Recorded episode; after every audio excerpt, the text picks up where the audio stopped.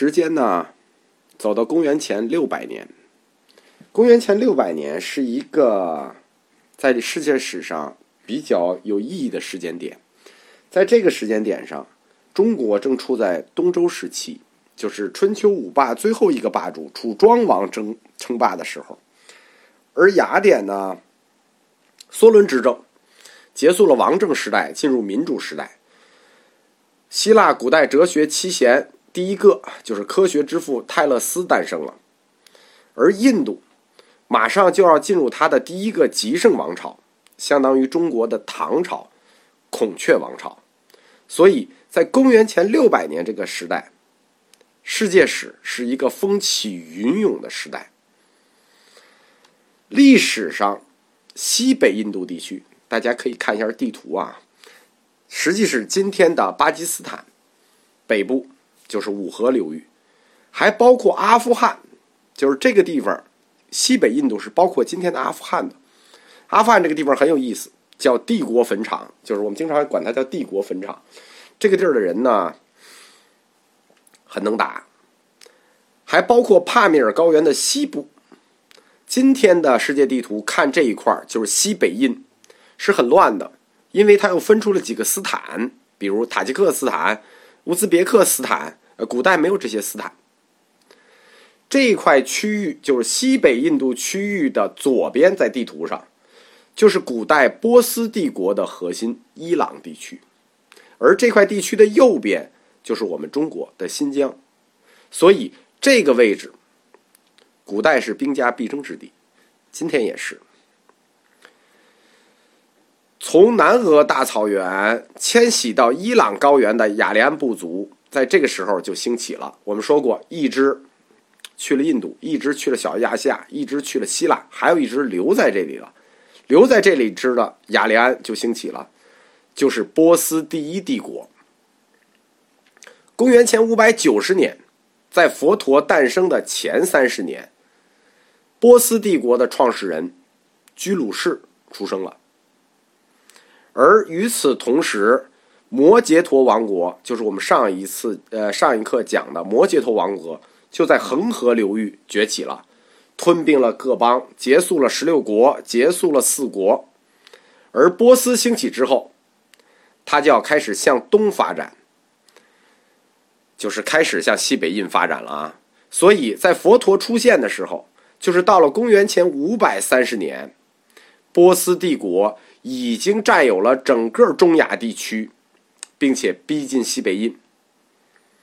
波斯帝国是一个特别值得介绍的。我们只要谈到世界史，就是躲不开波斯帝国；谈到印度史，谈到这个罗马史，波斯帝国都躲不开。波斯帝国这个时候的波斯帝国又叫第一波斯帝国，它的创始人是居鲁士大帝，波斯的皇帝。并且他是伊朗今天伊朗的国父，不像我们，我们说国父都是孙中山很近，人家的国父很远。伊朗国父，因为波斯这个词又叫帕尔斯，帕尔斯人就是今天伊朗的主体民族，就是说伊朗的主体民族还是波斯人。居鲁士大帝他统一了古中东、巴比伦，从而。建立起了从印度到地中海的波斯帝国。这一部分印度不是今天版图上的印度啊，是今天版图上的巴基斯坦，就是西北印。波斯第一帝国史称阿契美尼德王朝，就是到今天为止啊，居鲁士就是他是公元前六百年，公元前五百九十年到公元前五百三十年，就是这六十岁，居鲁士大帝仍然是全球伊朗语系。就是凡是伊朗语系的人，都顶礼膜拜的史诗级英雄。他不是一般的英雄，他叫史诗级英雄，相当于蒙古人的成吉思汗。就是比起我们汉族那些英雄，就是他的级别更高，史诗级的。到波斯帝国的第三代，就是铁血大帝大流士一世。这个大流士一世跟那个大家熟悉的罗马史里的亚历山大对付的那个大流士不一样，那是大流士三世。因为居鲁士他儿子有癫痫，所以说呢，他的一个旁支阿契美尼德家族的一个旁支大流士一世呢，就联合了六个贵族，在一个小范围的政治局会议上篡位成功了。就相当于发动了一次小政变，然后他就统一，就是统治了整个波斯帝国。如果要不是马拉松战役的失败，就是大家熟悉罗马史就知道，不是马拉松战役的失败，大流士他很可能统一欧洲。他创建了波斯帝国的行省制。行省制是什么呢？叫大一统小自治，每一个省总督说了算。在大流士时代，整个波斯的国教索罗亚斯德教，就是我们说的那个摩尼教、拜火教，这个。是索罗亚斯德教的黄金时代。这个教的教义，它深刻的影响到了后来的大乘佛教，因为它的地理面积在这儿嘛。大家一一想，它地理面积，阿富汗、伊朗这块儿，佛教要从印度穿过这块儿来到中国，必然要受到它的影响。印度古代文献是没有提到这个居鲁士和大流士一世的，就是没有提到说北印度、西北印度已经被他们占了，但是。有不可争辩的历史文件，什么呢？大流士一世他有一习惯，习惯在各个行省到处竖碑，他就在当时他统治的印度的土地上竖了一块碑——贝希斯敦碑。这个贝希斯敦碑清楚的指出了波斯帝国的二十个省，其中一个省在印度。这个省的名字，佛教史里很有名，就叫犍陀罗。我们一说犍陀罗文化，犍陀罗文化就是这儿。大流士的后面，波斯帝国的另一伟大皇帝薛西斯一世，他也占有印度，并且他还扩大了一个省，他在印度扩大了两个省。当时游历印度的这个希腊历史学家希罗多德，曾经非常清楚的描写了波斯军队里有印度部队。因为为什么会有印度部队呢？因为它是行省制，行省制是每个省有自己的军队。那他的军队有一个特殊的名字，叫万人不死队，就是一万人一个单位。他这个军队规模很大呀。他提到有一个印度籍的万人不死队，并且当时的西北印度就是波斯帝国中人口最多、最富庶的省份。波斯时代就是公元前六百年，波斯帝国崛起的这个时代，是两大民族的一个大碰撞时代。其实往深了说，是雅利安民族的两个部族之间的大碰撞时代。当时波斯帝国统治的印度部分犍陀罗，它的都城叫做大叉史罗，这个这个名字很，这个字很难认啊，大家记住就就大小的大最好，就那个字本身是很难认的。大叉史罗这个地名呢，是在《大唐西域记》里留下来的。这个地方就是在今天的巴基斯坦拉瓦尔品地。这就形成了费陀知识和伊朗知识混合的中心。因为我们知道雅利安的一步进入了印度，它就形成了费陀知识；留在伊朗呢是伊朗知识，这两部分的文化就撞到了一起。因为它们根源相同啊，所以波斯文化。在很多方面都影响到了印度，而且影响深远至今。有两个特别明显的东西，一个就是喜欢到处刻石碑，这是大流士爱干的事儿啊。还有一个就是他们发明了金银的日常货币硬币，跟中国不一样，中国是铜钱儿，中间空的。也中国人比他们聪明啊，中间穿线，他们直接就发明了跟现在一样的金银币硬币。而且它这个硬币的那个花纹啊，都是讲故事的花纹，就是有个什么故事就印在硬币上，金银的。后来孔雀王朝的阿育王，实际是受到了大流士的这个到处立石碑刻铭文的启发，然后就留下了很多遗迹。这个遗迹在佛教里很有名，就是叫阿育王石柱，就是阿育王有石柱。而佛教从小乘到大乘的关键转折。它是发生在波斯帝国的强盛期的，它深刻受到了波斯国教索罗亚斯德教的影响，就是它的这个根源转折根源怎么出现呢？就在这个时期，波斯帝国作为雅利安人留守在伊朗高原的部族，它强盛了一百年，到了波斯帝国末期，呃，它就颓废了。当然了，它的末期最后的君主是一个很有作为的君主，就是大流士三世。但是呢，他非常不幸，就生在一个不幸的时代，因为在这个时代里头，希腊的边缘民族马其顿人崛起了，这非常有意思啊。还是大家继续看那个地图，把世界地图找出来。我们刚才讲到伊朗了，这是波斯帝国。伊朗地图再往右就是再往西就是今天的土耳其地区，就爱琴海的这边土耳其地区。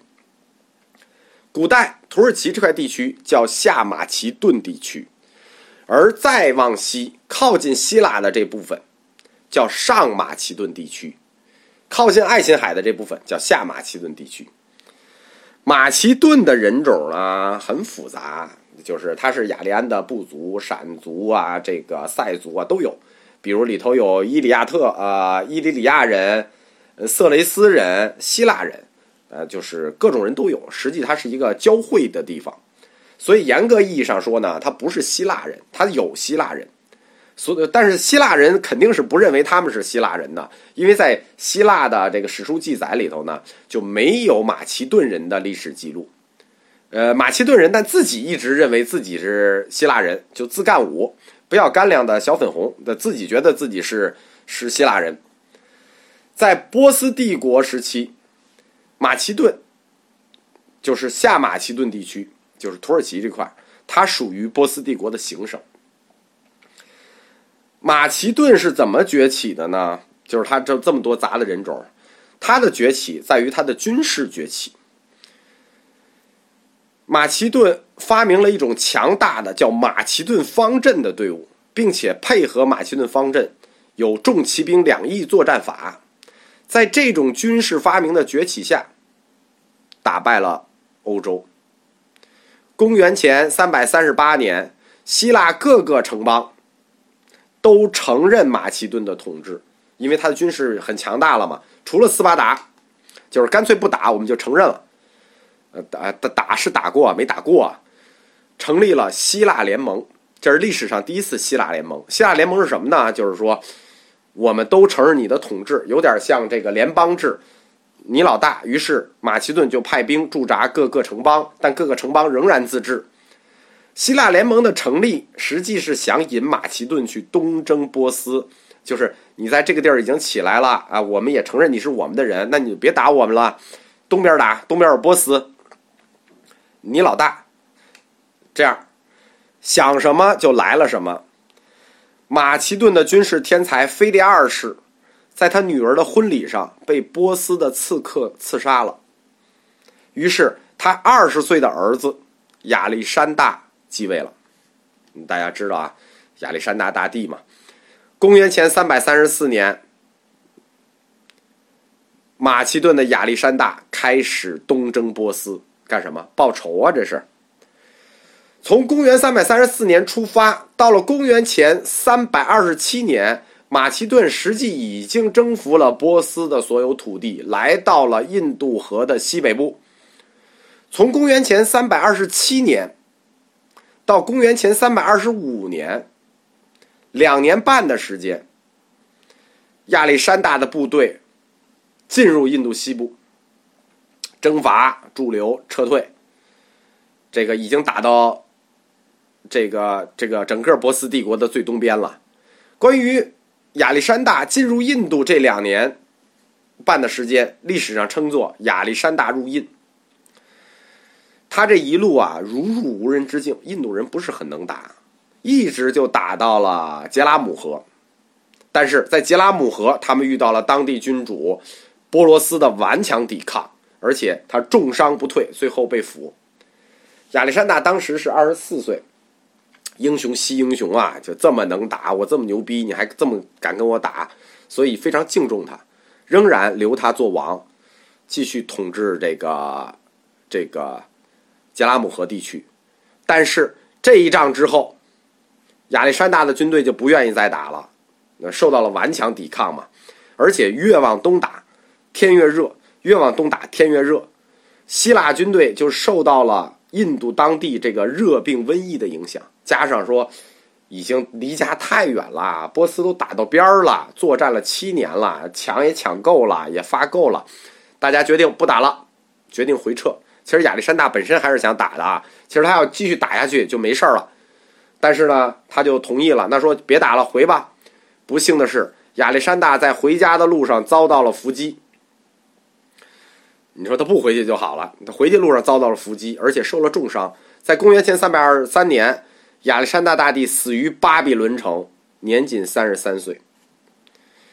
世界四大文明古国：古埃及、古印度、古巴比伦、古中国。亚历山大大帝一个人灭掉了其中的三个文明古国。在欧洲军事史上，他排军事统帅第一名，就是四大军事统帅。亚历山大，古代欧洲史有四大军事统帅：亚历山大、汉尼拔、凯撒和拿破仑。啊，这不能算古代了，就是欧洲人认为的四大军事统帅，他排第一个。亚历山大大帝创建了前文明史上最大的帝国，横跨亚非拉。埃及，埃及他没打；利比亚他没打，那自己就投降了。他东征波斯，并且进入印度，虽然只有两年的时间，但是他给印度的历史留下的影响是巨大的，给中东和印度历史影响的巨大。首先，因为他提倡异族通婚，当时他跟波斯的公主结婚，同时搞了一个，呃，我们知道的历史上第一个最大的集体婚礼，就是一万多军人同时娶当地女人，同时跟他同时一起结婚，一起进洞房。后来，当他撤退以后，很多的希腊人就留在了西北印度，就是我们说的阿富汗地区、巴基斯坦地区、这个克什米尔地区，希腊人就留在这儿了。这样就把当时的希腊文化或者说西方文化、科学带入了印度。更重要的是，把希腊的艺术和哲学带进了印度，形成了巴基斯坦。独特的犍陀罗艺术风格，而希腊的哲学、天文进入印度以后，直接就影响到后来的佛教。我们在佛教史、呃哲学史上讲过那个《那仙比丘经》，太长了，讲到这儿吧。